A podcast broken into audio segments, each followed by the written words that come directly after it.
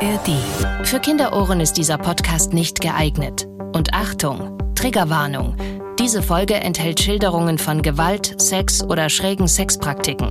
Einige Menschen können auf entsprechende Szenen sensibel reagieren. Bayern 3 True Crime. True Crime. Unter Verdacht. Ein Podcast von Bayern 3. Der Platzwart des Tennisclubs ahnt Schlimmes, rennt los, den langen Gang parallel zur Tennishalle entlang in Richtung Seitentür. Schnell hat er einen beißenden Geruch in der Nase. Definitiv. Hier. Er erreicht die Tür und stolpert ins Freie. Als er den Blick auf das Gebäude richtet, sieht er, das komplette Obergeschoss der Sporthalle steht in Flammen. Strafverteidiger Dr. Alexander Stevens erzählt im Gespräch mit Bayern 3 Moderatorin Jacqueline Bell von seinen wahren Kriminalfällen. Hello, hello, hello. Willkommen zu einer neuen Folge in unserem True Crime Podcast hier. Vielen, vielen Dank an alle, die schon seit Anfang an mit dabei sind und auch ein Hello an alle, die neu dazugekommen sind. Alle unsere Staffeln findet ihr in der ARD Audiothek App, falls ihr die nochmal nachhören wollt. Und Ganz treu an meiner Seite, seit eh und je, mein Strafverteidiger und Bestsellerautor Dr. Alexander Stevens. Du weißt, das klingt ein bisschen falsch. Ne? Man könnte fast meinen, dass du Dauerstress mit der Polizei hast, ja. wenn ich dein Strafverteidiger bin. War doch letztens auch eine Frage auf Tour, ne? ob du mich schon mal anwaltlich vertreten hast oder ob du mich vertreten würdest. Oh, da, da hätten unsere Zuhörerinnen und Zuhörer mal deine Blicke sehen sollen. Ne? Denn die bedeuteten mir ganz klar, Alex, du unterliegst der anwaltlichen Schweigepflicht. Wenn ihr uns auch mal eine Frage stellen wollt, könnt ihr das jederzeit tun über den Bayern 3 Insta-Account oder ihr kommt einfach mal auf unserer Live-Tour vorbei. Wir sind in Deutschland, in Österreich, in der Schweiz unterwegs. Also checkt mal alle Termine auf bayern3.de. Alex, jetzt ist dein neues Buch rausgekommen, falsch verdächtigt, gerade eben erschienen. Wie fühlst du dich? Bist du aufgeregt? Also diesmal bin ich tatsächlich ein wenig aufgeregt, auch wenn es schon das achte Buch, glaube ich, ist. Aber ich kann so viel verraten, noch nie haben so viele Anwälte, insbesondere Medien- und Presserechtsanwälte, über eines meiner Bücher nochmal drüber geguckt, wie bei diesem Buch. Wir sind sehr gespannt und wenn ihr das Buch jetzt schon vor euch liegen habt, dann habe ich gleich eine Bitte an euch. Ihr wisst ja, dass Alex die Namen natürlich abändert und er vergibt dann immer ganz gern Namen aus seinem Freundeskreis. Und dieses Mal bin ich ja auch Teil des Buches, hast du mir gesagt. Und dazu hat mir Annemarie geschrieben, ich höre gerade eure neue Folge, in Klammern endlich. Und sorry, aber in Alex Büchern bist du doch keine von den Guten. Es ist Alex, Zwinker-Smiley. Weil ich natürlich hoffe, dass ich eine von den Guten bin, aber Annemarie ist sich ganz sicher, dass du mich eher in die böse Fraktion geschoben hast. Ich werde es nicht spoilern. und damit seid ihr mittendrin in unserer neuen Staffel unter Verdacht und wir können euch schon mal versprechen, wir haben ganz viele spannende Fälle für euch dabei. Und dann würde ich sagen, starten wir doch gleich mal mit unserem heutigen Fall. Ihr habt es gehört, es geht um einen Brand, um einen Brand in einem Sportheim. Warst du eigentlich in einem Sportverein? Beachvolleyball habe ich eine ganze Zeit lang gespielt. Aber ähm, mit, Erfolgreich? Dem, mit dem wachsenden Bierbauch konnte man sich dann auch nicht mehr blicken lassen. Nein, so schlimm ist es nicht. Aber Oder gleich da. Bierbauch abschlagen. Also kommen wir wieder zurück zu unserem Fall. Dieser Brand, der ist ja noch gar nicht so lange her. Unser heutiger Fall, der spielt in einer Zeit, die für uns alle eine absolute Ausnahmezeit war. Es geht um die Corona-Zeit. Und Alex, du hast ja auch immer wieder gesagt, dass es auch für dich und deine Kanzlei nicht einfach war. Sowas hat man irgendwie gar nicht so wirklich auf dem Schirm. Man hat immer sofort sofort an Restaurants, an Vereine gedacht, an Schulen gedacht. Aber auch für euch war das nicht easy. Ja, in zweierlei Hinsicht. Einmal für die Justiz und auch für die Anwaltschaft, insbesondere wenn es zum Beispiel um Zeugenvernehmungen ging. Da haben wir, glaube ich, auch schon mal drüber gesprochen, dass du ja unbedingt auch Gestik, Mimik, körperliche Reaktionen mhm. sehen willst bei einer Zeugenvernehmung, auch wenn sie juristisch nur eine untergeordnete Rolle spielen. Aber so für die Vernehmung an sich spielt das schon eine gewichtige Rolle. Insbesondere auch, mhm. was das berühmte Bauchgefühl angeht, weißt du ja selbst. Klar. Und wenn du dann mit einer Maske bedeckt bist, siehst du das nicht. Und das hat dann auch wirklich zu sehr fragwürdigen, um nicht zu sagen willkürlichen Entscheidungen geführt. Ich kann mich zum Beispiel an die Situation in dem Prozess und dem Dreifachmord von Starnberg erinnern, dass äh, das Gericht uns zugestanden hatte, die Masken oder zumindest, dass die Prozessbeteiligten die Masken während der Verhandlung absetzen konnten. Aber der kurze Weg vom Gerichtseingang zum Gerichtssaal, da sollte man dann wieder Masken tragen. Also das erinnerte so ein bisschen an einen Schildbürgerstreich. Ja, aber so war es ja auch in den Restaurants. Also es Ja. war ja auch nicht mehr nachvollziehbar. Am Platz dann keine Maske und dann bist du zur Toilette gegangen. Da musstest du dann eine Maske aufziehen. Also auch wahnsinnig schwer für alle äh, Restaurant- Kneipenbetreiber, das den Leuten auch irgendwie, dann zahlen die nämlich eine mega hohe Strafe, wenn die da ohne Maske Richtung Toilette laufen. Also es äh, gab ja an vielen Ecken da äh, irgendwann dann Regelungen, die man nicht mehr ganz nachvollziehen konnte. Ja, und auf der anderen Seite war es für uns auch als Unternehmer, als Anwalt ist man ja auch Unternehmer, überhaupt nicht einfach, insbesondere Insbesondere weil, und das habe ich so nicht für möglich gehalten, ich dachte immer, Strafverteidiger sein ist ein krisensicherer Job. Es wird immer Straftäter geben. Aber die Gerichte haben in den ersten Monaten einfach mal dicht gemacht. Ja, also jeder war ja mit dieser Situation überfordert, aber wenn die Gerichte nicht verhandeln, hast du auch keine Mandanten und plötzlich bleibt dann auch die Kohle aus auf gut Deutsch. Hättet ihr damals nicht äh, Gutscheine wie die Friseure verkaufen können? So, kauft bitte Gutscheine bei uns. Falls ihr irgendwann mal straffällig werdet, dann äh, könnt ihr die einlösen. Kleiner Spoiler am Rande, seither hat Jackie immer ein Bündel Anwaltsgutscheine im Auto liegen. Ne? Ja, genau. Hier, warte mal. Ach, ich habe doch da noch einen Gutschein. Ja, also diese Zeit war äh, für viele eine ganz schwierige Zeit, auch für euch als Eltern. Ihr hattet da eine wahnsinnige Doppelbelastung zwischen Homeoffice, Homeschooling, auch wie wir es gerade schon angesprochen haben, für viele Restaurant- und Geschäftsinhaber eine absolute Krisenzeit, hat auch viele Existenzen gekostet. Und genau das wird heute wichtig sein für unseren Fall. Die Namen und die Details haben wir wie immer zum Schutz der Beteiligten geändert. Lasst uns zusammen reinhören. Ein dumpfer Knall. Platzwart Ingo erschrickt. Was war das? Es klingt, als wäre ein Schrank in einer der Umkleidekabinen des Sportheims umgefallen. Dann Stille. Kurze Zeit später ein lautes Klirren, als wäre Glas zerbrochen. Gefolgt von einem Knistern und Knacken, wie von brennendem Feuer. Der Platzwart des Tennisclubs ahnt Schlimmes, rennt los, den langen Gang parallel zur Tennishalle entlang in Richtung Seitentür. Schnell hat er einen beißenden Geruch in der Nase. Definitiv. Hier. Er erreicht die Tür und stolpert ins Freie. Als er den Blick auf das Gebäude richtet, sieht er, das komplette Obergeschoss der Sporthalle steht in Flammen. Immer dichter wird der schwarze Qualm, seine Augen und seine Lunge brennen schon. Er tritt ein paar Schritte zurück. Dann ein donnernder Schlag. Fast so, als würde der Blitz einschlagen. Die gesamte breite Fensterfront des Vereinsrestaurants ist zersplittert. Kurze Zeit später schlagen Flammen aus den zerschmetterten Fenstern. Der schwarze Rauch dampft meterhoch in die Luft. Ingo wählt den Notruf. Um 14.04 Uhr geht Ingos Notruf bei der Rettungsleitstelle ein. Was für eine heftige Vorstellung. Man hofft ja immer selber, dass man nie in so eine Situation kommt, aber an der Stelle können wir zum Glück gleich sagen, dass Ingo es ins Freie geschafft hat. Aber er war ja nicht der Einzige zu diesem Zeitpunkt im Sportheim. Ja, eine zwölfköpfige Rentnergruppe war gerade beim Senioren-Yoga. Aber auch da wurde Gott sei Dank niemand verletzt, denn Ingo hatte, nachdem er den Notruf abgesetzt hatte, sofort alle ins Freie geholt und damit jeden retten können. Die Yogalehrerin will, wie auch Ingo, das Rumpeln gehört haben. Sie hat später ausgesagt, dass sie das exakt um 13.58 Uhr gehört hat. Und das wird später noch eine wichtige Rolle spielen. Die Yogalehrerin hatte just in dem Moment, als sie dieses Rumpeln gehört hatte, auf die Hallenuhr, auf die Turnhallenuhr geguckt. Und Ingo hat dann exakt um 14.04 Uhr, wie wir es ja auch in der Geschichte gehört haben, den Notruf abgesetzt. Auch das wird noch eine wichtige Rolle spielen. Die große Frage in diesem Fall, die sich natürlich stellt, wie konnte das überhaupt passieren? Wie kann ein dermaßen großes Feuer ausbrechen? Der Ort des Brandes war ja das Sportheim. Alex, wie geht denn die Spurensicherung bei so einem Brand vor? Ja, bei Bränden, das kann man sich, glaube ich, auch bildlich vorstellen, ist das immer sehr, sehr schwierig, weil ja sehr viele Spuren durch das Feuer schlicht vernichtet werden. Und ich spreche da tatsächlich aus Erfahrung, denn ich war drei Monate bei dem Dezernat für Brand- und Sprengstoffdelikte der Staatsanwaltschaft München. Übrigens hieß mein damaliger Ausbildungsstaatsanwalt Herr Bombe. Schöne Grüße an dieser Stelle. Mittlerweile sind wir auch eng befreundet, deswegen traue ich mich das jetzt einfach mal zu sagen.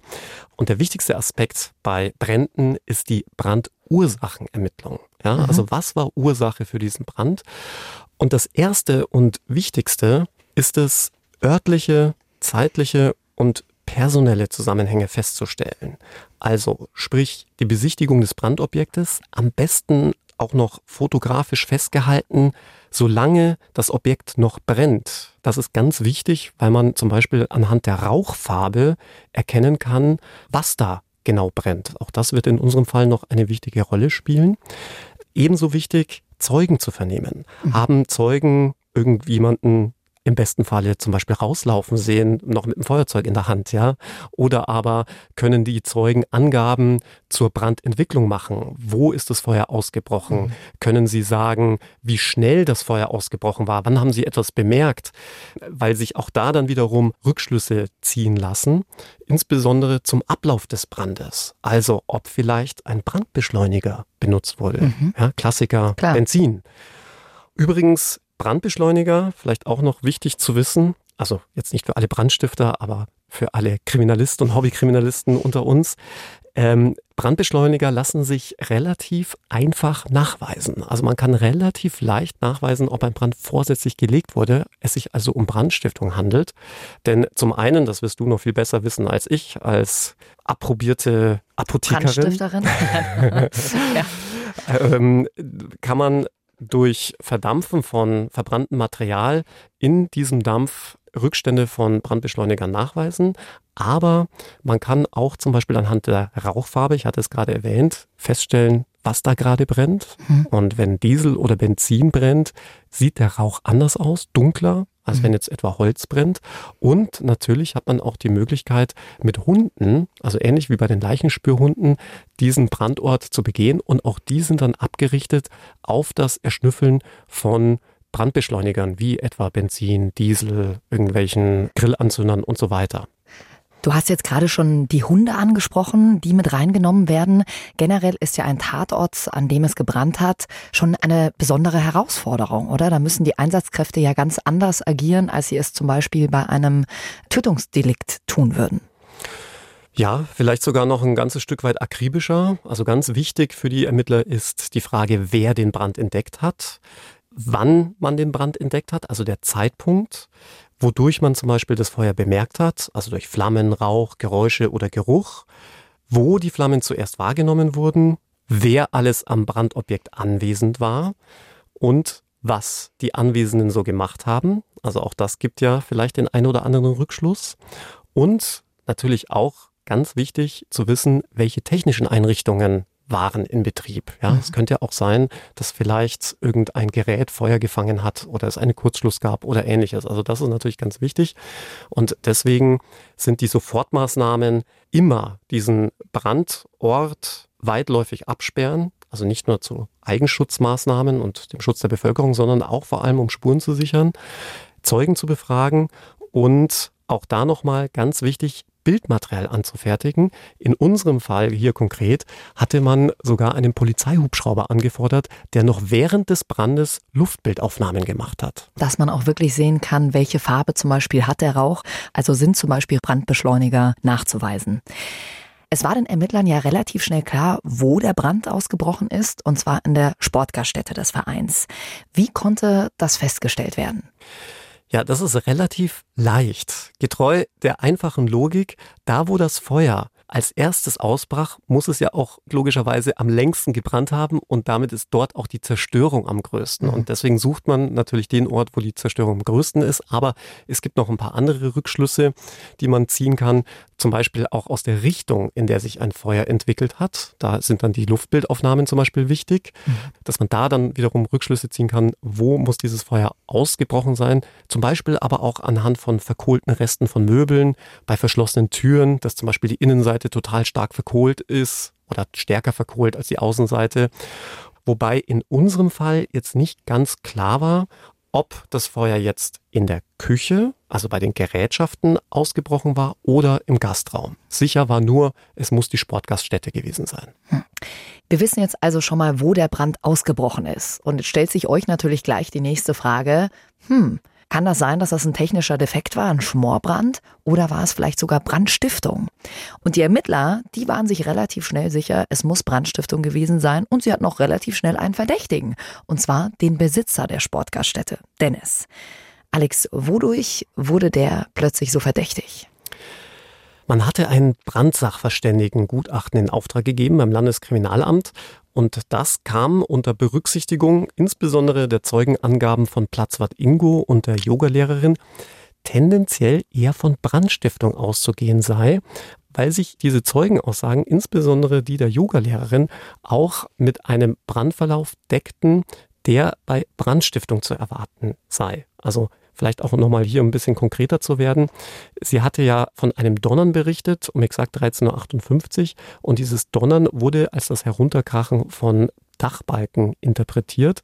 Und Ingo hatte ja, als er den Notruf abgesetzt hatte, schon davon berichtet, dass die Flammen aus dem Dach schlagen und wir daher schon von einem Vollbrand sprechen, also eine extrem schnelle Brandentwicklung. Allerdings, das muss man an dieser Stelle vielleicht auch noch sagen, konnte nach Einschätzung des Gutachters ein technischer Defekt als Brandursache nicht völlig ausgeschlossen werden. Es gab nämlich abgesehen von der ungewöhnlich schnellen Brandentwicklung keine konkreten Hinweise auf Brandstiftung, wie zum Beispiel Rückstände von Brandbeschleuniger. Das wird auch noch eine wichtige Rolle spielen. Aber es gab ja noch eine Sache, die auf Dennis hingedeutet hat als äh, möglichen Brandstifter. Dennis hatte nämlich seinem Hilfskoch genau an diesem Tag früher freigegeben, mit der Begründung, dass sowieso keine Bestellungen da waren und wohl auch nicht mehr reinkommen. Und da haben sich die Ermittler natürlich gefragt, war das Zufall oder hatte Dennis vielleicht einen ganz bestimmten Grund, ihn früher nach Hause zu schicken? Um das Ganze jetzt Step by Step aufzudröseln, lasst uns mal einen Schritt zurück machen. Wir hören mal, was vor diesem Riesenbrand passiert ist. Räum bitte noch die Küche auf, dann kannst du Feierabend machen. Heute kommt keine Bestellung mehr rein, sagt Dennis zu seinem Hilfskoch Matze, als sie gerade eine Raucherpause zusammen machen. Der nickt dankbar, drückt seine Zigarette aus und geht zurück in die Küche. Dennis seufzt. Was für ein Tag. Nicht nur, dass die Bestellungen ausbleiben, Schon als er heute Morgen ankam, hatte sein ehemaliger Kellner Mario auf ihn gewartet und ihn beschimpft, weil er ihn entlassen hatte. Dann war noch Chefköchin Francesca vorbeigekommen. Ihr schuldete Dennis seit Wochen ihr Gehalt. Und auch heute wieder keine einzige Mittagsbestellung. Nicht mal über den Lieferdienst. Ohne das Vereinsleben und die Turniere lief die Sportheimgaststätte einfach nicht. Niedergeschlagen geht Dennis in das leere Restaurant. Er checkt noch ein letztes Mal die Mails. Doch statt Bestellungen findet er nur eine weitere Beschimpfungsmail von Mario, eine Aufforderung von Francesca, ihr das Gehalt zu zahlen und eine Info der Reinigungskraft, dass sie neues Toilettenpapier bräuchten. Dennis starrt vor sich hin. Schweren Herzens macht er die Überweisung an seine Köchin und bestellt zehn Rollen Klopapier. Das gibt das Konto gerade noch her. Dennis hat keine Ahnung, wie er die Insolvenz noch abwenden soll. Doch jetzt muss er die dunklen Gedanken erstmal beiseite schieben, denn heute geht es zur Geburtstagsfeier seiner Oma. Er macht sich auf den Weg. Hilfskoch Matze hört seinen Chef noch gehen, kurz bevor er sich selbst auf den Weg macht. Um 13.45 Uhr. Kurze Zeit später wird hier alles in Flammen stehen. Okay, lasst uns das nochmal zeitlich zusammen durchgehen. Wir wissen jetzt, um 13.45 Uhr hat der Hilfskoch Matze das Gebäude verlassen. Da war noch alles okay. Um 13.58 Uhr hört die Yogalehrerin ein lautes Rumpeln und um 14.04 Uhr geht der Notruf bei der Polizei ein. Heißt, der Brand könnte ab 13 Uhr, sagen wir mal 46 bis 13.58 Uhr, als dieses Rumpeln der Yogalehrerin aufgefallen ist, komplett eskaliert sein. Also eine knappe Viertelstunde, bis das Sportheim inklusive Gaststätte komplett in Flammen aufgegangen ist. Ist das jetzt schnell? Ist das langsam? Alex, kannst du uns das mal zeitlich einordnen? Laut Brandsachverständigengutachten ist das ungewöhnlich schnell. Und genau dieser Umstand, dass der Hilfskoch Matze angibt, dass um 13.45 Uhr noch alles in Ordnung war, allerdings um 13.58 Uhr schon als donnernde Dachbalken interpretierte Geräusche zu hören sind und sich um 14.04 Uhr bereits das Ganze zu einem Vollbrand entwickelt hatte, hat die Annahme des Brandsachverständigen, dass es Brandstiftung war, nur noch mal im wahrsten Sinne mehr befeuert. Denn bei einem aufgrund eines technischen Defekts entstehenden Brandes ist es erfahrungsgemäß so, dass es erst zu einem sich langsam fortentwickelnden Schwelbrand kommt. Mit anderen Worten, es dauert regelmäßig eine geraume Zeit, bis aus einem solchen technischen Defekt ein richtiges Feuer wird. Wohingegen beim Entzünden eines Brandbeschleunigers das Feuer meist sofort lodert und sich dadurch viel, viel schneller zu einem Vollbrand entwickelt. Und um deine Frage zu beantworten, es war also schon extrem schnell, ein solch großes Haus lichterloh binnen wenigen Minuten in Flammen stehen zu sehen. Also ein Riesenbrand und Gott sei Dank, äh, wir haben es ja vorhin schon gesagt, ist keiner verletzt worden, aber natürlich gab es einen immensen finanziellen Schaden. Alex, für die Ermittler ist Dennis dadurch ja immer verdächtiger geworden. Also wir hatten schon angesprochen, man war sich relativ sicher, dass es Brandstiftung gewesen sein muss. Dann hat er auch noch seinen Hilfskoch Matze früher nach Haus geschickt. Welche Indizien gab es gegen ihn denn noch? Ja, hinzu kam vor allem Dennis finanziell schlechte Lage. Er war bei seinen eigenen Mitarbeitern in Zahlungsverzug geraten, schrieb seit Monaten rote Zahlen und eine Entlastung oder Besserung seiner finanziellen Lage war auch nicht absehbar. Und dann gab es noch etwas sehr Verdächtiges, zumindest in den Augen der Ermittler, das schnelle Herantreten von Dennis an seine Brandschutzversicherung. Denn er hatte die, zumindest nach dem Gusto der Ermittler, viel zu schnell schon von dem Schaden verständigt um entsprechende Gelder zur Schadenswiedergutmachung zu erlangen. Und, auch das dürfen wir nicht vergessen, Dennis war laut der Zeugenaussage von Hilfskoch Matze der Letzte, der in der Gaststätte war. Hm. Und wenn ihr euch unsere True Crime Live Show schon angeschaut habt oder hier schon sehr lange mit dabei seid, dann wird jetzt gleich ein Lämpchen bei euch aufblinken und ihr werdet sagen, oh ja, die Ermittler, die dachten sich wahrscheinlich direkt, follow the money. Da wollte sich jemand die Versicherungsprämie einstreichen und man muss dazu ja auch sagen, Dennis war ja auch in einer Notsituation. Also wir haben es ja gerade schon gehört, er konnte seine Mitarbeiter nicht mehr bezahlen und das wäre natürlich ein Top-Motiv, um ans Geld der Versicherung ranzukommen.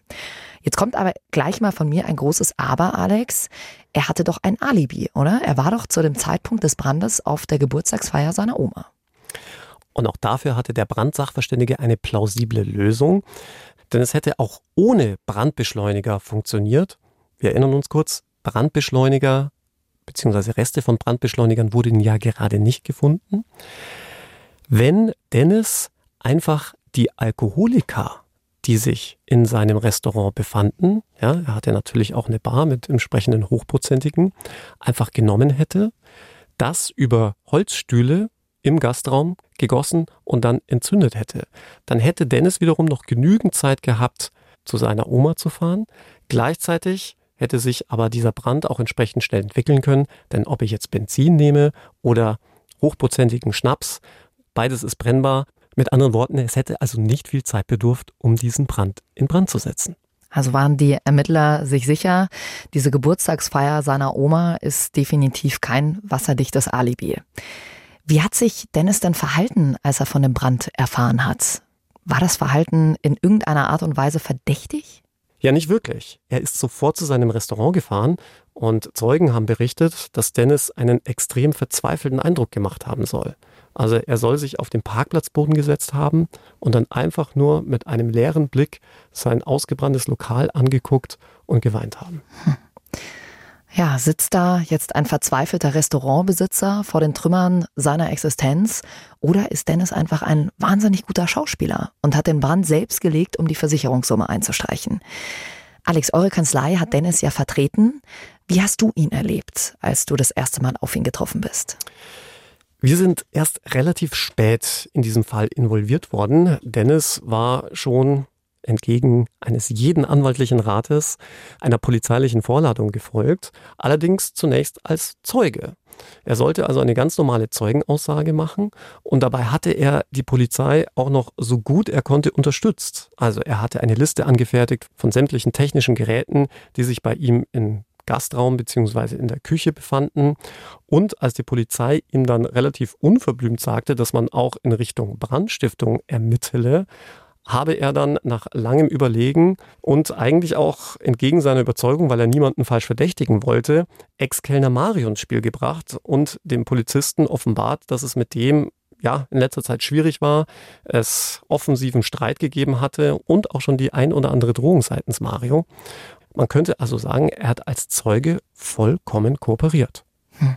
Aber er hat bei der Vernehmung, als es ums Thema Brandstiftung ging, ja auf einmal sehr angespannt gewirkt, soll extrem nervös reagiert haben und gezittert haben. Das hat der vernehmende Polizeibeamte in seinem Abschlussbericht vermerkt. Aber du weißt ja auch aus unserem Podcast Aussage gegen Aussage, dass körperliche Reaktionen niemals einen Beweis darstellen können. Denn ob man jetzt nervös ist, weil man schuldig ist mhm. oder nervös ist, weil man Angst hat, vielleicht unschuldig verdächtigt zu werden, kannst du anhand von körperlichen Reaktionen nicht messen. Ja. Was hat Dennis denn eigentlich gesagt, wie es zu dem Brand gekommen sein könnte? Dennis hatte bei der Polizei ausgesagt, dass er der festen Überzeugung sei, dass es sich um einen technischen Defekt handeln müsse. Und wenn es wirklich Brandstiftung war, dann konnte es aus seiner Sicht eigentlich nur sein Ex-Kellner gewesen sein. Hm. Die Polizei hat ja sogar Dennis Telefongespräche abgehört. Wir sprechen dieses Thema auch auf unserer Live-Tour kurz an. Und da kommt von euch auch immer wieder die Frage, darf man das denn einfach so, jemanden abhören? In Deutschland ist das gar nicht so einfach, denn das ist natürlich ein massiver Eingriff in deine Grundrechte und dazu bedarf es fast immer eines richterlichen Beschlusses. Es gibt da nur ganz, ganz wenige Ausnahmen, wo es die Staatsanwaltschaft mal selbst anordnen kann, dann aber auch sofort von einem Richter bestätigen lassen muss. Und weil das eben ein solch massiver Grundrechtseingriff ist, muss damit die Ermittlungsbehörden dein Telefon überwachen dürfen, der Verdacht einer schweren Straftat im Raum stehen. Wobei dieser Verdacht auch nochmal durch ganz konkrete Tatsachen belegt sein muss. Und welche Straftaten das sind, auch das ist ganz konkret im Gesetz festgelegt. Da gibt es einen eigenen Katalog, wie zum Beispiel bei Mord, Vergewaltigung, sexueller Missbrauch von Kindern. Du merkst schon also wirklich sehr, sehr mhm. schweren Straftaten. Und übrigens auch für den Staat eines der schlimmsten Delikte überhaupt Steuerhinterziehung. Natürlich. Und eben auch Brandstiftung. Mhm. Und vielleicht kleiner Funfact am Rande. Im Jahr 2019, dazu gibt es die aktuellsten Zahlen, wurden in Deutschland allein 18.223 Überwachungsanordnungen erlassen. Wahnsinn. Übrigens wichtig an der Stelle, wer abgehört wurde, muss nach der Abhöraktion darüber informiert werden. Warum? Weil man sich ja dagegen wehren können muss. Könnte ja sein, dass diese Maßnahme rechtswidrig ergangen ist und man nur so dann auch entsprechenden Rechtsschutz hätte. Das führt übrigens in vielen Fällen zu einer ganz krassen Stigmatisierung. Denn nicht nur du als Verdächtiger bist natürlich informiert, sondern natürlich auch dein Gesprächspartner. Also sprich deine Kunden, deine Familie, deine Verwandtschaft, mit wem auch immer du telefoniert hast und äh, abgehört wurdest. Und da kannst du dir natürlich vorstellen, wie die dann auf einen zu sprechen sind. Ne? Wie wird man da informiert? Ganz oldschool per Brief. Per Brieftaube. Ich meine, auf der einen Seite schockiert es mich gerade total, dass dann auch dein Gesprächspartner äh, darüber informiert wird, weil es ja so ein Stück weit auch gegen deine Persönlichkeitsrechte geht, wenn derjenige dann erfährt, du bist eines Mordes verdächtigt und deswegen wurde der abgehört, so von wegen ist der Ruf erst ruiniert. Und auf der anderen Seite muss es diese Abhörmaßnahmen natürlich auch geben, weil man so ja auch oft äh, Menschen dann verurteilen kann. Ganz klar, insbesondere bei der organisierten Kriminalität und auch bei der Drogenkriminalität erfährt man dann vieles über Hintermänner oder anstehende mhm. Geschäfte. Umgekehrt muss man vielleicht auch einschränkend sagen, Tagebucheinträge sind zum Beispiel absolutes Tabu. Und da fragt man sich natürlich schon, wie intim sind Telefongespräche und wie weit darf man da als Staat gehen? Das ist immer eine Abwägungsfrage. Das ist ja auch der Grund, warum solche Telefonüberwachungsmaßnahmen ja auch wirklich nur bei sehr schweren Straftaten legitim sind. Also, ja. Jackie, wenn du mal wieder in meiner Garderobe meine Süßigkeiten klaust, würde ich wahrscheinlich keine Telefonüberwachung genehmigt bekommen. Ähm. Übrigens, wenn du mit Messenger-Diensten telefonierst, also wie WhatsApp, Signal und wie sie alle heißen, die also Ende zu Ende verschlüsselt sind, die kann man nach aktuellem Stand der Technik nicht abhören. Jetzt weiß ich, warum du mich immer über WhatsApp anrufst. Gut, jetzt lass uns mal wieder kurz hier ein bisschen Ernsthaftigkeit reinbringen. Ich entnehme dem Ganzen dann, dass äh, Brandstiftung ja auch eine schwere Straftat ist, äh, weil man Dennis ja abhören durfte. Wie ist die Brandstiftung im Vergleich zu anderen Straftaten in Deutschland denn eingeordnet? Jackie, ich könnte mir vorstellen, dass das jetzt viele überraschen wird.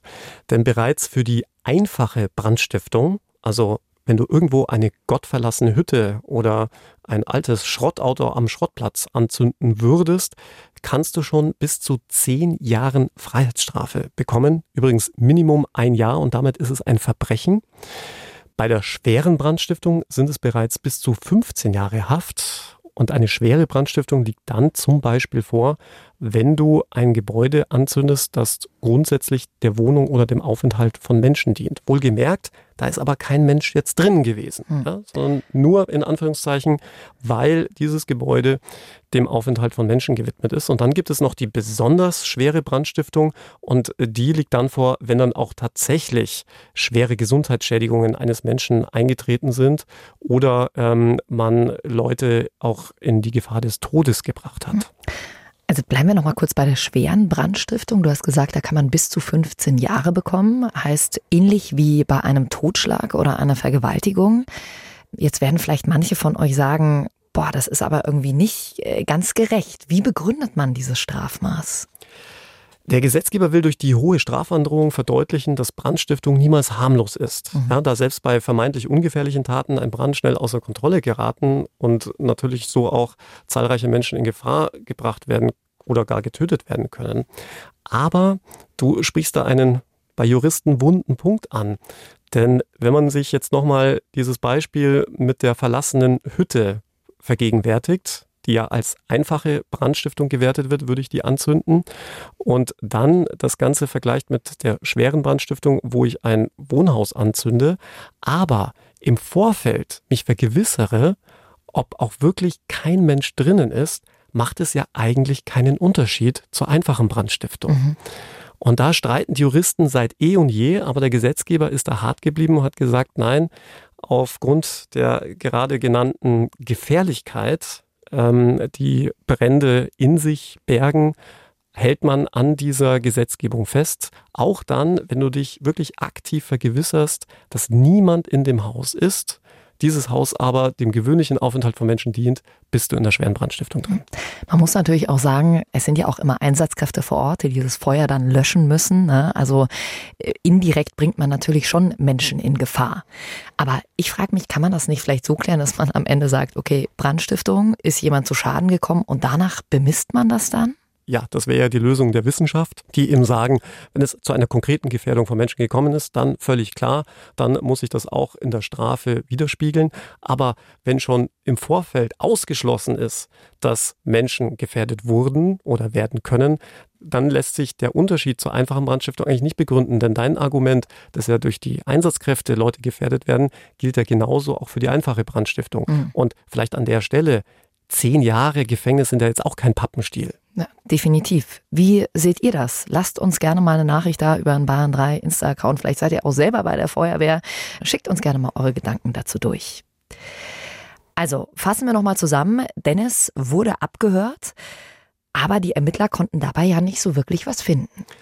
Drei ganze Monate lang hatte man ihn abgehört. Es traten aber allenfalls entlastende Umstände zutage, denn einen ersten Vorschuss, den er von der Versicherung erhalten hatte, verwendete Dennis ausschließlich, um die weiteren Löhne seiner Mitarbeiter zu bezahlen. Also er selbst verdiente gar keinen Cent daran.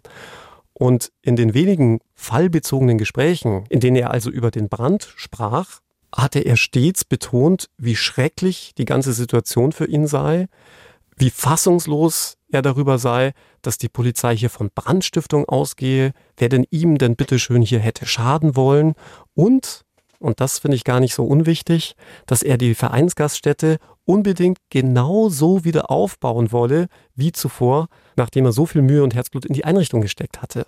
Also kurzum, sein verfahrensbezogenes Kommunikationsverhalten war also nicht gerade tätertypisch. Mhm. Klingt wirklich nicht äh, sehr nach einem Täter oder halt ein sehr ausgefuchster. Ich habe mir auch noch kurz überlegt, hat er vielleicht schon geahnt, dass er abgehört wird und hat das deshalb so verkauft?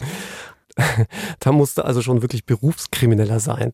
Denn an Abhöraktionen denkt man so als erstes ehrlicherweise nicht. Man ist da in der Regel auch bei Tätern, die sich dann im Nachgang als schuldig erweisen, oftmals sehr überrascht, dass man überhaupt abgehört wurde.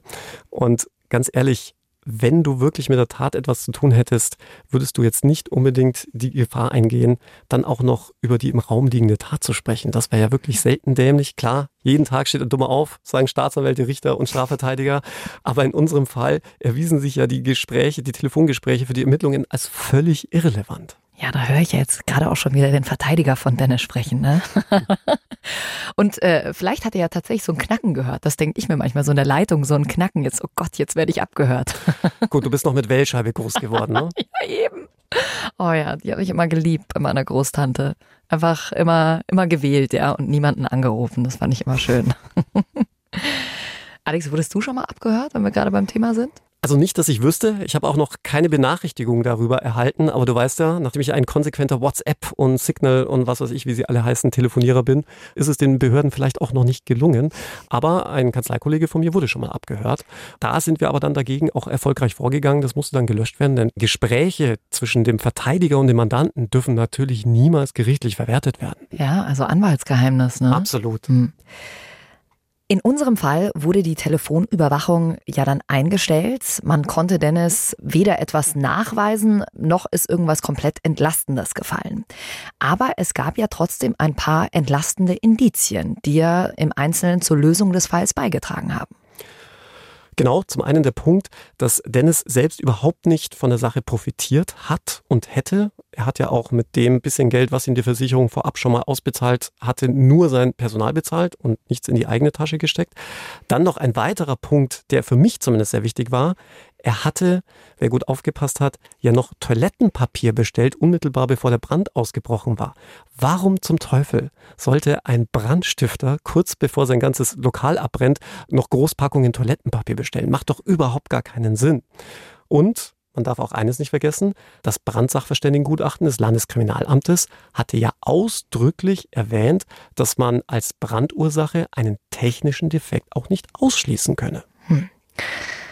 Und da sind wir wieder beim zeitlichen Faktor. Wir erinnern uns noch mal ganz kurz. Um 13.45 Uhr ist Matze, der Hilfskoch, nach Hause gegangen und roundabout äh, zehn Minuten später, Viertelstunde später, hatte die Yogalehrerin das Rumpeln gehört, das ihm auch Platzwart Ingo gehört hatte.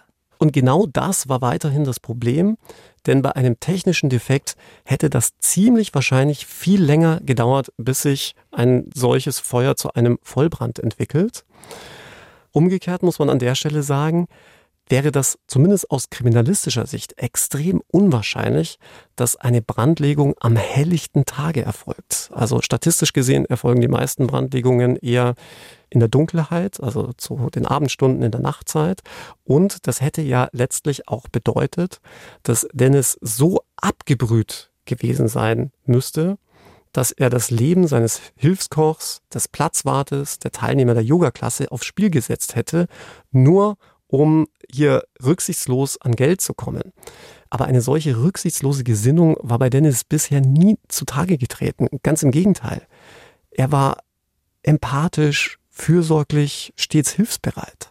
Also ihr merkt schon, in diesem Fall gibt es ganz viele Fürs, ganz viele Widers und eine Sache können wir auf jeden Fall festhalten, man ist sich in keinem Punkt so wirklich sicher, ob es überhaupt Brandstiftung war und wenn es Brandstiftung war, war es Dennis oder eben auch nicht?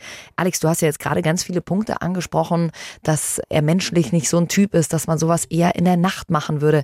Kann es nicht einfach sein, dass Dennis so verzweifelt war und über solche Punkte überhaupt nicht nachgedacht hat? Wäre natürlich ein guter Punkt. Die Frage ist nur auch da, warum sollte er so verzweifelt gewesen sein? Denn ja, sein Restaurant schrieb rote Zahlen. Ja, sein Restaurant hatte Schulden. Aber du merkst es schon, sein Restaurant, nicht Dennis selbst. Denn sein Restaurant war als GmbH und damit als juristische Person organisiert, bedeutet, eine drohende Insolvenz würde ja nicht Dennis selbst treffen, sondern das Restaurant. Dennis würde also überhaupt nicht haften, würde sein Geschäft auf gut Deutsch den Bach runtergehen. Und damit fehlt schon wieder das Motiv. Ihr als erfahrene True Crime Hörer und Hörerin habt bestimmt schon ein bisschen weiter gedacht. Warum ist Dennis eigentlich ständig im Fokus? Könnte es nicht theoretisch sein, dass der Ex-Kellner Mario, der gekündigt wurde, so wütend war und dass er vielleicht der Brandstifter ist oder die Chefköchin Francesca, weil er ihr seit Ewigkeiten Geld schuldet? Also Kommen nicht die beiden theoretisch auch als Täter oder als Täterin in Frage? Was hat die Polizei denn herausfinden können? Man hatte herausfinden können, dass es diese Drohmails, die Dennis bei seiner Vernehmung angesprochen hatte, auch wirklich gegeben hatte. Dennis hatte die der Polizei ja auch weitergeleitet. Dem ist man aber nicht weiter nachgegangen. Und Dennis hatte im Übrigen auch noch angegeben, dass er den Überblick darüber verloren hatte, wer eigentlich alles noch so einen Schlüssel zu seinem Lokal hatte. Also es hatten auch andere Personen einen Schlüssel zu der Sportgaststätte. Und da stellt sich mir schon die Frage, ist man dem denn nachgegangen? Also was war denn mit Mario und seinem Alibi oder dem von Francesca? Ja, genau das sollte sich noch als großes Problem herausstellen. Dazu vielleicht später mehr. Jedenfalls hatten sich die Ermittler relativ schnell auf Dennis eingeschossen und dann ab diesem Zeitpunkt auch nur noch in diese Richtung ermittelt. Sie waren so überzeugt, dass Dennis am Ende der einzige Hauptverdächtige war. Jetzt könnte man denken, bei so vielen Unklarheiten in der Beweislage und ohne wirkliches Motiv gilt in diesem Fall in dubio pro reo, also im Zweifel für den Angeklagten. Und das Verfahren wird eingestellt. Es kam aber trotzdem zur Anklage und auch zum Prozess. Wie hat man das begründet? Vielleicht muss man an dieser Stelle kurz etwas erklären. Der Grundsatz in dubio pro reo, also im Zweifel für den Angeklagten, gilt nicht für die Staatsanwaltschaft. Der gilt nur für Gerichte. Also, sofern die Staatsanwaltschaft nicht nur eine geringe Möglichkeit für eine strafrechtliche Verurteilung sieht, muss die Staatsanwaltschaft auch dann Anklage erheben, wenn die Beweislage bei Abschluss der Ermittlungen, so wie hier, offen ist.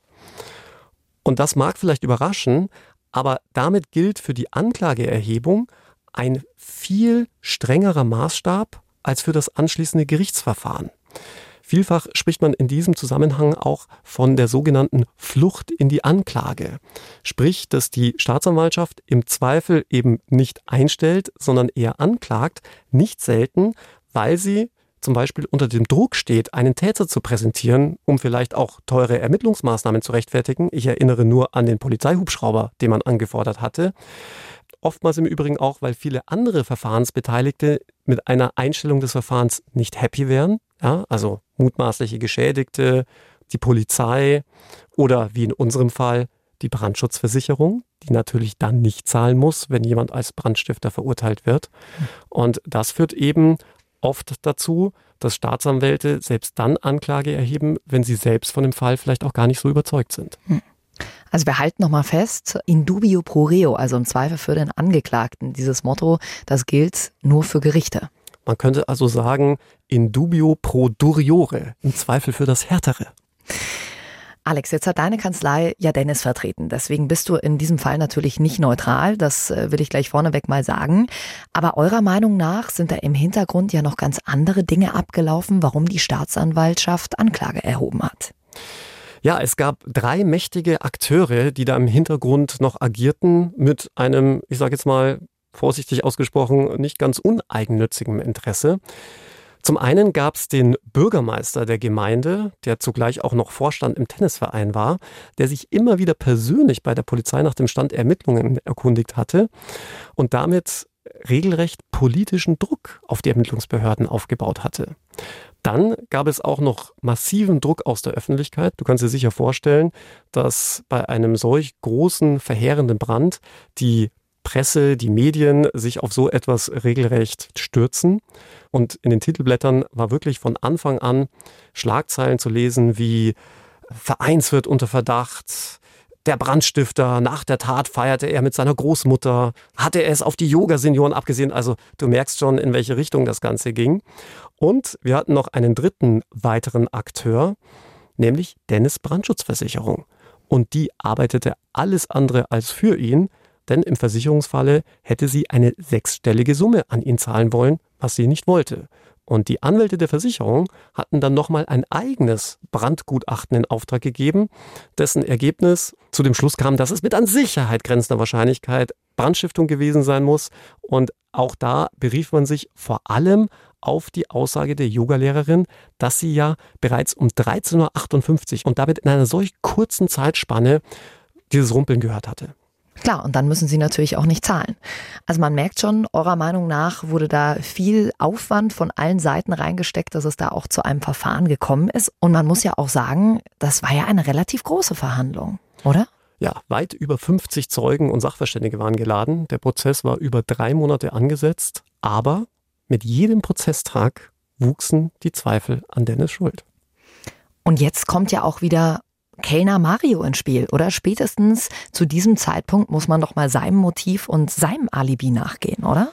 Und genau das war nicht mehr ermittelbar nach einem Jahr. Aber nicht nur der geriet plötzlich ins Visier des Gerichts, Denn je länger der Prozess dauerte, desto mehr waren alle Möglichkeiten wieder wahrscheinlich.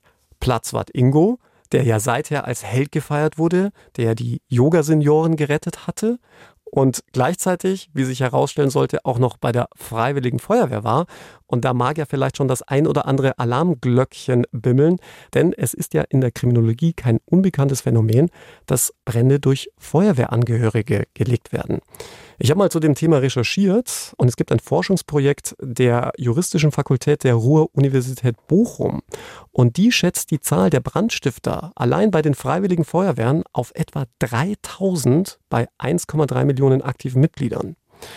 Der DFV, also der Fachverband der Feuerwehren, hat dann allerdings gleich gekontert und ließ dann gleich mitteilen, es seien nur 0,03 Prozent aller Brandstiftungen auf Feuerwehrleute rückführbar. Aber du merkst, es ist tatsächlich kein unbekanntes Phänomen. Und noch eines wurde im Zuge des Gerichtsverfahrens klar. Der Einzige, der am Ende einen finanziellen Vorteil von dem Brand erlangt hatte, war der Tennisverein. Denn demgegenüber hatte die Brandschutzversicherung anstandslos bezahlt. Hm. Wenn ihr jetzt bei der Feuerwehr seid und euch jetzt von der Seite hier ein bisschen gebasht fühlt, muss ich mal ähm, ein ganz großes Danke an euch loswerden, egal ob ihr bei der Berufsfeuerwehr seid oder bei der Freiwilligen Feuerwehr. Vielen, vielen Dank, dass ihr so oft auch euer Leben riskiert und ja, schaut, dass wir safe aus solchen Situationen rauskommen. Aber das Bashing kam aus Bochum. Nur um das nochmal klarzustellen. Ich bin froh, dass wir nicht in Bochum auf Tour sind. das werden wir wahrscheinlich jetzt gleich dort ausgeladen. Bochum-Bashing. Gut, kommen wir zurück zu unserem Fall. Und ihr ahnt es wahrscheinlich schon, wie so oft bei unseren Fällen gibt es auch in diesem Fall eine ziemliche Überraschung. Ganz genau. Denn am fünften Prozesstag wurde der Haustechniker als Zeuge vernommen. Und der gab dem Gericht gegenüber an, dass die besagte Uhr in der Tennishalle, auf die die Yogalehrerin ja geguckt hatte, als sie dieses dumpfe Rumpeln hörte, schon seit Jahren nicht mehr richtig funktioniere. Denn die Uhr ging um gute fünf Minuten falsch. Bedeutet, dass Yogalehrerin Johanna das erste laute Rumpeln nicht, wie von ihr angegeben, um 13.58 Uhr gehört hatte, sondern erst deutlich später. Vermutlich war es dasselbe Geräusch, das nämlich Platzwert Ingo dazu veranlasste, um 14.04 Uhr den Notruf zu verständigen. Also da hätte man ja auch mal vorher drauf kommen können, oder? Jeder, der im Sportunterricht war, der hat immer auf diese Uhren geguckt und dachte sich, irgendwas stimmt hier so überhaupt nicht. Gibt es überhaupt äh, irgendwo in Deutschland eine Uhr in einer Sporthalle, die richtig geht? Ich habe es kaum erlebt. Und damit, ihr habt schon smart kombiniert. Es hat darauf hingedeutet, dass es eine Brandstiftung ist, weil der Zeitraum ja ein relativ kurzer war, aber plötzlich war dieser Zeitraum ja wieder ein bisschen länger und damit könnte es tatsächlich auch ein technischer Defekt gewesen sein, oder? Ja, und diese Erkenntnis entlastete Dennis massiv. Denn im Zusammenhang mit der Entwicklung eines kleinen Brandherdes zum sogenannten Vollbrand sind sechs Minuten eine extrem lange Zeit. Übrigens wurde der Haustechniker dann von der Richterin auch gefragt, warum er das denn nicht gleich bei der Polizei erzählt habe. Der entgegnete der Richterin aber ganz trocken, da hat mich keiner danach gefragt. Man hätte ihm gesagt, dass Dennis sowieso der Täter sei. Ja, so schnell kann es manchmal gehen, dass wichtige Informationen verloren gehen. Wie ging es dann weiter vor Gericht, Alex? Die Vorsitzende Richterin unterbrach dann die Verhandlung und fragte die Staatsanwältin ganz direkt, ob die Staatsanwaltschaft noch ernsthaft an dieser Anklage festhalten wolle. Und eine halbe Stunde später wurde Dennis dann rechtskräftig freigesprochen. Alex, du bist natürlich nicht neutral in diesem Fall, aber du warst ja sehr nah an Dennis dran. Wie hast du ihn denn wahrgenommen? Hast du äh, sofort von Anfang an an seine Unschuld geglaubt? Also für mich ausschlaggebend waren, lach jetzt bitte nicht, die Klopapierrollen. Wer zum Teufel bestellt sich eine Großpackung Klopapier, wenn er nur eine Minute später seinen ganzen Laden anzündet? Ja, müsste dann schon ein sehr ausgefuchster Brandstifter sein, der von sich ablenken will. Fakt ist auf jeden Fall, Dennis wurde rechtskräftig freigesprochen und da bekomme ich irgendwie gleich wieder ein bisschen Gänsehaut, weil man an diesem Fall wieder merkt, wie schnell es auch gehen kann, dass man unter Verdacht gerät, obwohl es eigentlich keine wirklichen Beweise gegen einen gibt und wie schnell sich das dann in eine Richtung entwickeln kann, in der sich alle irgendwie sicher sind, dass man der Täter ist. Und das Schlimmste an dem Fall finde ich tatsächlich, dass die Versicherung bis heute nicht bezahlt hat, obwohl ja jetzt durch dieses Urteil rauskam, dass es ein technischer Defekt gewesen sein muss. Ja, in der Tat weigerte sich die Versicherung, Dennis rechtskräftigen Freispruch zu akzeptieren, denn es war ja nur in Anführungszeichen ein strafgerichtliches Urteil und beim Strafgericht, das wissen ja unsere True Crime Zuhörerinnen und Zuhörer, geht es ja nicht um irgendwelche zivilrechtlichen Ansprüche, die man hat, sondern um den Anspruch des Staates, jemanden für ein Fehlverhalten bestrafen zu wollen. Und deswegen hätte Dennis den Schadensbetrag von der Versicherung einklagen müssen bei einem Zivilgericht. Und dazu fehlten ihm sowohl die Kraft als auch die finanziellen Mittel. Am Ende musste Dennis also trotz Freispruchs Insolvenz anmelden. Ach, eine echt tragische Geschichte. Vielen Dank, Alex, dass du diesen Fall heute mit uns geteilt hast und vielen Dank an euch, dass ihr wieder mit dabei wart. Und wenn ihr Fragen zu diesem Fall habt oder auch anderweitig Feedback, dann schickt uns das gerne durch auf dem Bayern 3 Insta-Kanal. Und wenn ihr jetzt schon mit den Hufen scharrt und auf die nächste Woche wartet, da gebe ich euch doch nochmal einen True Crime Podcast-Tipp mit. Was haben True Crime und Klimaaktivisten gemeinsam? Früher ehrlich gesagt nicht viel, aber spätestens seitdem sich Klimaaktivisten auf der Straße festkleben und so vor Gericht landen und die Münchner Generalstaatsanwaltschaft wegen Bildung einer kriminellen Vereinigung ermittelt, hat sich das verändert. Aber wer sind eigentlich die jungen Menschen hinter der letzten Generation, die ja doch einiges riskieren, um auf ihre Angst und die Bedrohung des Klimawandels aufmerksam zu machen? Anna Dannecker hat monatelang recherchiert, hat sich mit den Aktivisten getroffen und war bei mehreren Aktionen dabei. Und sie hat auch Forschende gefragt, wie laufen eigentlich solche Protestbewegungen ab? Ihre Erfahrungen und Rechercheergebnisse hat Anna in einen dreiteiligen Podcast gepackt, wirklich super spannend, heißt Inside Klimaprotest. Es ist ein neuer BR-Podcast. Hört da mal rein.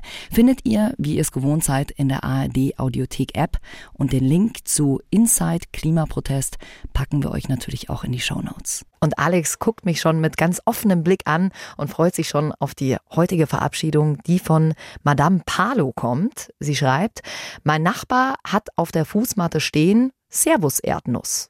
Macht bitte weiter so, ich liebe euren Podcast und war auch in Erding bei eurer Show, die war richtig gut. Also, in diesem Sinne, Servus du Erdnuss. Wie gut, dass ich nur gegen Haselnüsse allergisch bin. Und nicht gegen dich selbst. Mhm. Servus, ihr Erdnüsse. Wir freuen uns sehr, wenn ihr beim nächsten Mal wieder mit dabei seid. Bayern 3 True Crime. True Crime. Unter Verdacht. Der Podcast mit Jacqueline Bell und Dr. Alexander Stevens. Immer freitags neu in der ARD Audiothek und auf bayern3.de.